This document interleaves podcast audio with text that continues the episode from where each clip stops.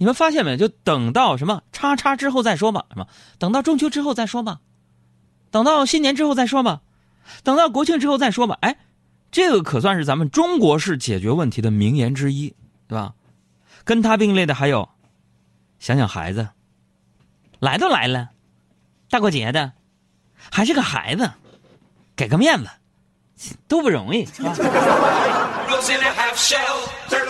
那么从这几句名言当中呢，可以总结出一个规律，什么呢？就是孩子，就好像是就是规避问题的一个避风港，是吧？这也就是为什么我们都说童年最快乐，是吧？不是因为童年真的你多么的幸福，天天被打屁股扇嘴巴子，你幸福啥呀？啊，不是这样，而是什么呢？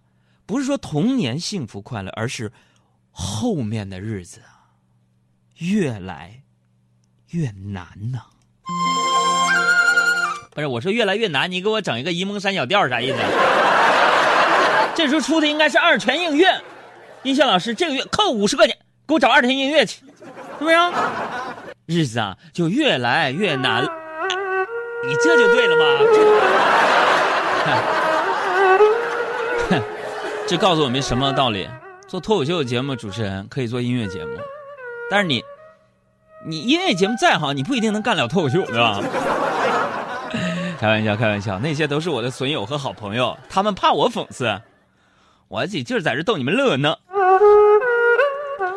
哎呀，说到哪儿了？说这个喜欢童年，不是因为童年多快乐，而是童年之后的日子越来越苦。比如说，今天就发生了一件我从未想到的事儿啊！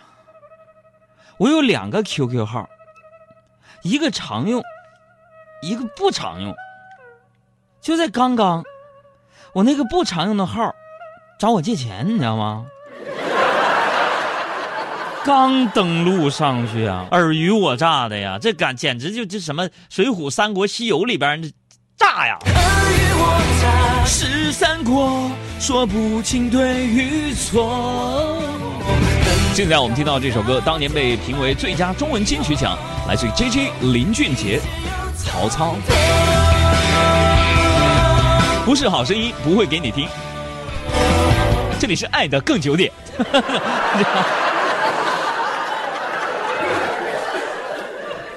还是做音乐节目得呀。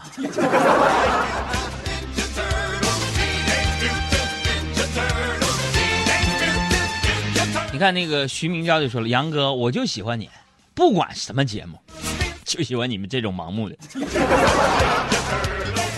还有这位微信名叫“酒店和家用陶瓷经销商张国良 ”，行了，朋友们，你这名字把你微信内容配额占完了。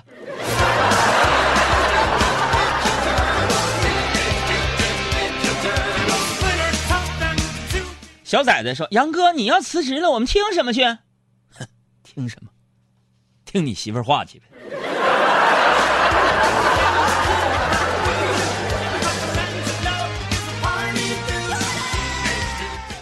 每天啊，每天呢，都会跟各种各样人打交道，是吧？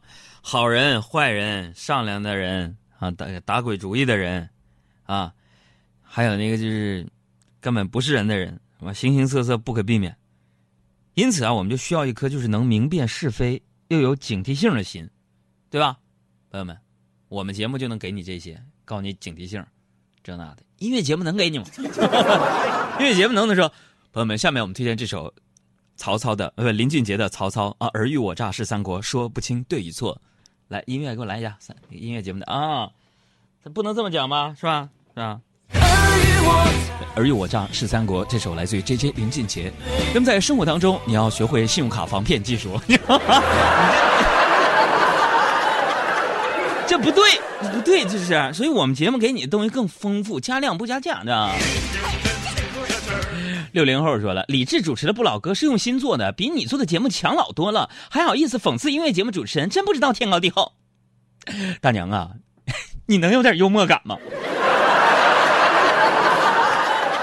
我这是叫讽刺吗，大娘？我现在在在这推广他们节目呢，你听不出来呀？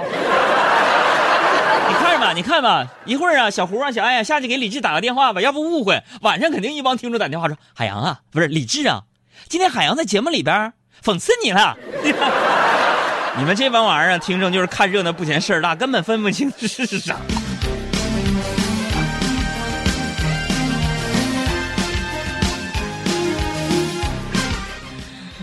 哎呀，这个。你看啥？我说到哪儿了啊？不瞒大家说啊，这个啥人都接受。六零后啊，我不知道你写六零后，这应该是大娘嘛？别生气啊，我真不是讽刺，我就不在这给大家普及幽默感是个什么东西了，好吗？不瞒大家说，我曾经被骗过，是吧？那还是我刚参加工作的时候啊，穷，穷的叮当乱响的呀。那时候啊，我仿佛听到了二泉映月。哎，对，穷的叮当乱响，在哈尔滨租租房子住，冬天漏雪，夏天漏风。我当时被骗子的一条催房租的短信骗去了五百块钱呢。我要报警，被告知金额不足三千不能立案。啊，大家听这个可能是个段子，但真发生在我身上。我脑子一抽风，不能三千。不足三千不能立案吗？咔，我又给他骗子汇了两千五，后来还没练。有人说为啥？那个骗子给我打回来一块钱。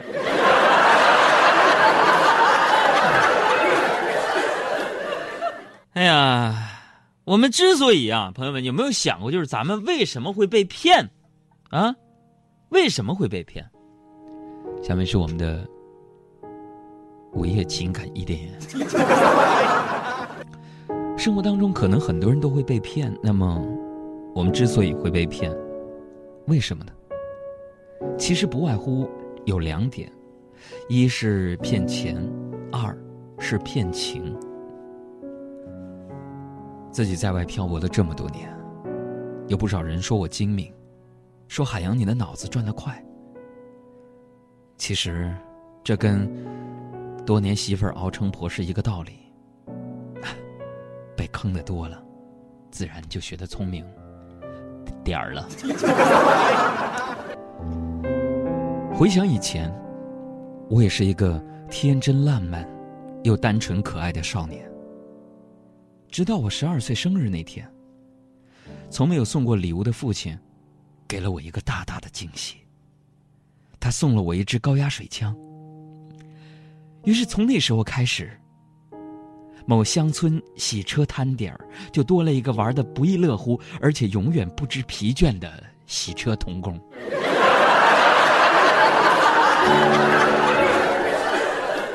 那，你看这，咱做夜话节目不就这个调吗？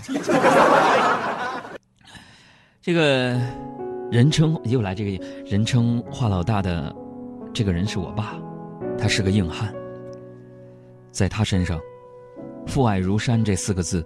展现的淋漓尽致。十二岁那年，我玩高压水枪，玩的忘我，受凉感冒发烧。我爸骑自行车带我去医院，半路上遇到一个大水坑，我跟自行车掉进了大水坑里。我喝了好几口水，隐隐约约的听到有人在喊：“你快把孩子捞起来！你捞什么自行车啊？”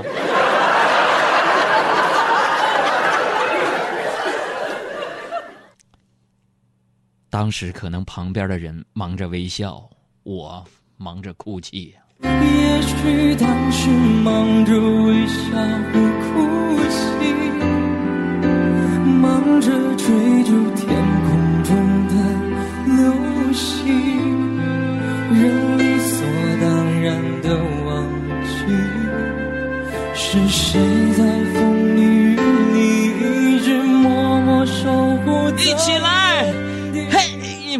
啊！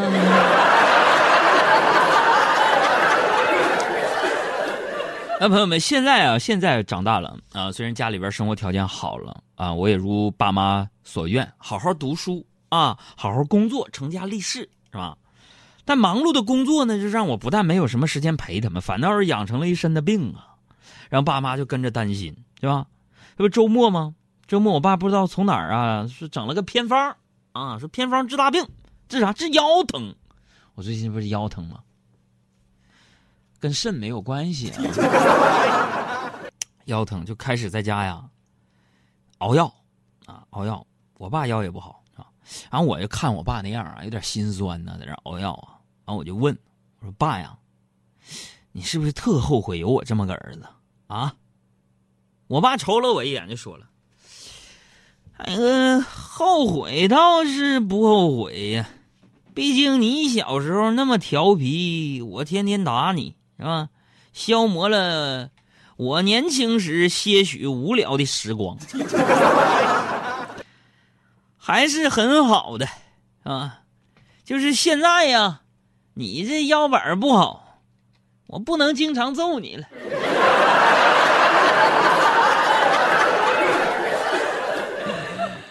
呃，这位朋友天中奇就说了：“杨哥，你要不试试模仿一下五洲同，来一下零点乐话那个节目吧？” 大家好，欢迎来到这个小屋，我是吴周彤。又到了每个星期三午夜十二点，你还在这里吗？这扇小屋的门已经为你敞开了。不行啊，弟儿啊，不行啊！武周彤老师那个节奏啊，那太慢呐，我这个。我这我这节目的节目的段子呀，五分之一可能就够做一期零点乐话了。欢迎来到这个小屋。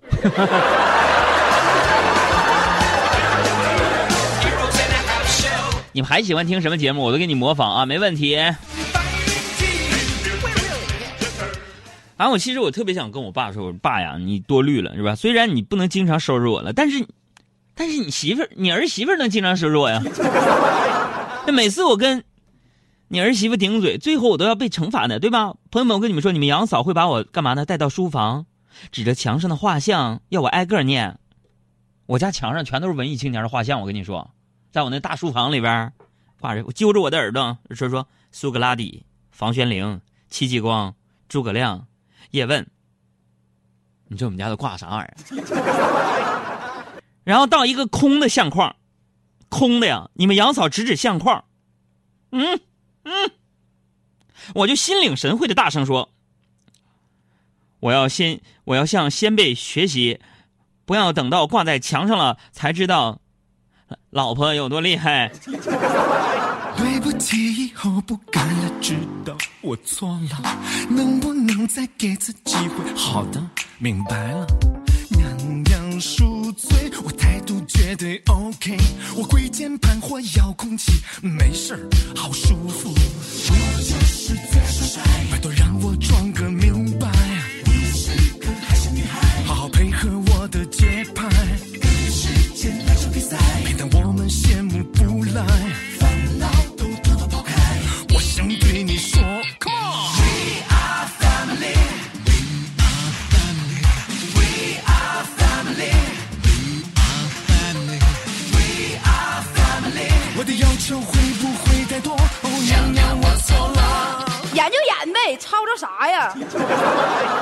我这不反对任何人追星，是不是？朋友们，齐刷刷的告诉我们，你心目当中你最喜欢的明星是谁？是吧？追星谁不追？对不对？追求一些自己喜欢的东西，但前提是，不好意思，刚才碰话筒。但前提是什么？你不能因为自己的喜欢而影响别人呢？啊！今天中午我去联通打话费单，遇到一个。大学生模样的姑娘，正在和自己的父亲撒娇啊，不，确切的说，应该是在那儿撒泼啊。我走过去听了一下大体原委啊啊，什么呢？原来是送孩子来北京读大学的父亲，答应给女儿买一个苹果手机。只见那个衣着朴素的父亲，攥着一把零钱儿啊，衣着朴素的父亲攥着一把零钱儿。在一边难过的抽烟，工作人员无奈的连连摇头，啊，最后我实在是我是看不下去了，啊，我忍不住上前就劝说我说：“先生啊，公共场所不能抽烟呢。”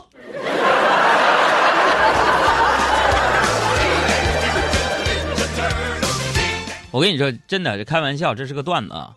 但真的就遇到过这种事儿，就孩子来念大学，农村的父母呢来到这个城里边送上学，然后呢，孩子管家长要着最新款的苹果手机。你说这个老农民，我出身是农民家庭，爸妈呢辛辛苦苦赚钱，我知道那不易，是吧？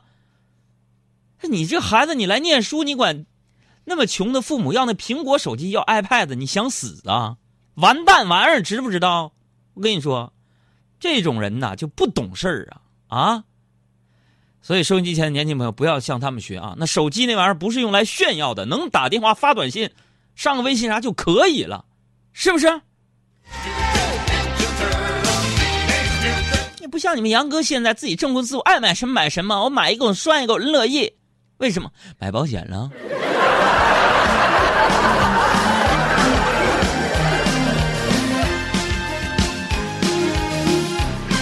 我上大学那时候是吧？别说什么手机了，是不是？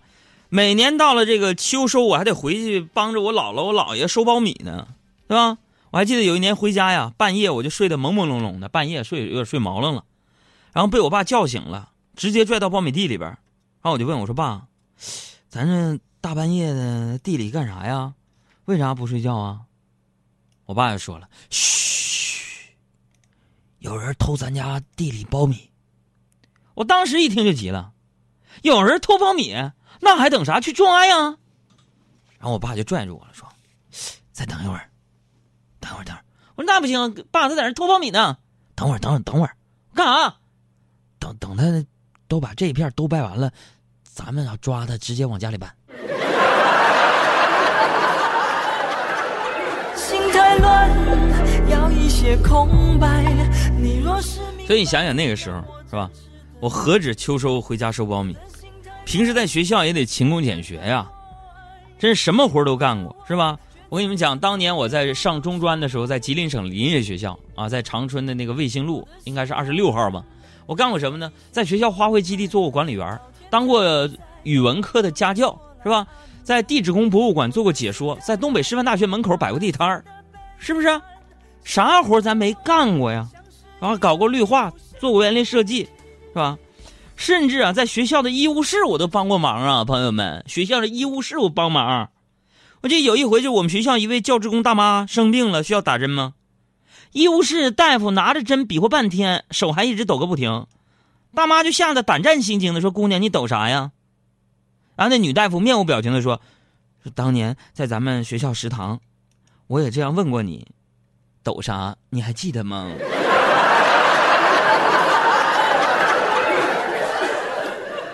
妈，那抖，那不是把肉抖出，那是那是有病。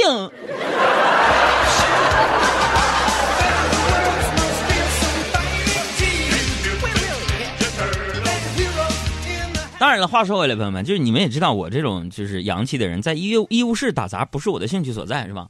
后来呢，就是学校的广播站招人嘛，而且每个月有五十块钱补贴呀，我第一个我就报名了。这朋友说：“杨哥，你看。”主持人这行业开始的早，一定是有自己的梦想。不是有五十块钱补贴，谁不去？朋友们，那可是五十块钱呢！九八年五十块钱，我朋友们，我天哪！我一帮都得跟我混呢。每个月五十块钱补助吗？我去了，不过并没有被选中当播音员，而是做了一名编辑，是吧？其实编辑啊也不错啊，只是我就不明白啊。那个被选中当播音员的同学，不论是语言面貌还是表达，都不如我呀，啊，那怎么就过来呢？啊，完了我就问他，我说你当时面试的时候你咋过的呀？他说啊，呃，面试面面面试的时候，就是系系主任，唯唯一就对我一一个人说了两句话，我我我就过了。我说系主任跟你说啥了？那个系系主任跟我说。小伙子，你一定会成为一名优秀的播播音员。我说说，那第二句呢？第二句就是说，爸永远支持你啊。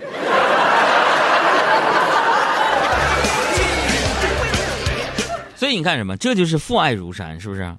父爱如山，靠山的山。就像当年我看那个武侠小说的时候，朋友们，那武侠小说里边啊，我就一直想不明白，郭靖跟黄蓉。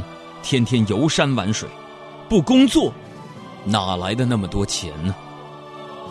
长大之后，我才明白，我忽略了他们的家庭背景。那个时候，我一直想不通，小说中各门派的钱到底是怎么赚来的。长大之后，去过很多地方，比如说武侠小说当中所说的“东岳泰山，西岳华山，南岳衡山”，我才知道，当年各大门派的钱，他应该是收门票得来的吧。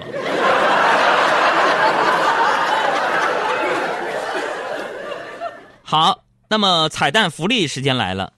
东岳泰山、西岳华山、南岳衡山这三个山当中，有一个是我们今天设置的有奖彩蛋位置所在，所以，请你任意发来一个这几个山的名字。我们第一个彩蛋位置发来正确的朋友，送给你一张五百元钱的加油卡。我的妈呀，这是要法呀！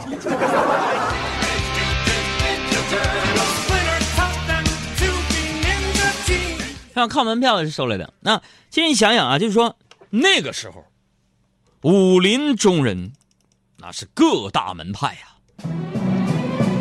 又来这音乐，我是江南气过来的。哎，你们看港片那个《射雕英雄传》说话是不是都这调？从某种程度来说，我们武林各大门派都算是生意人吧。我一直觉得。自己的脑子转的挺快，但是在江湖当中，这些生意人的面前，在下还是自叹不如啊。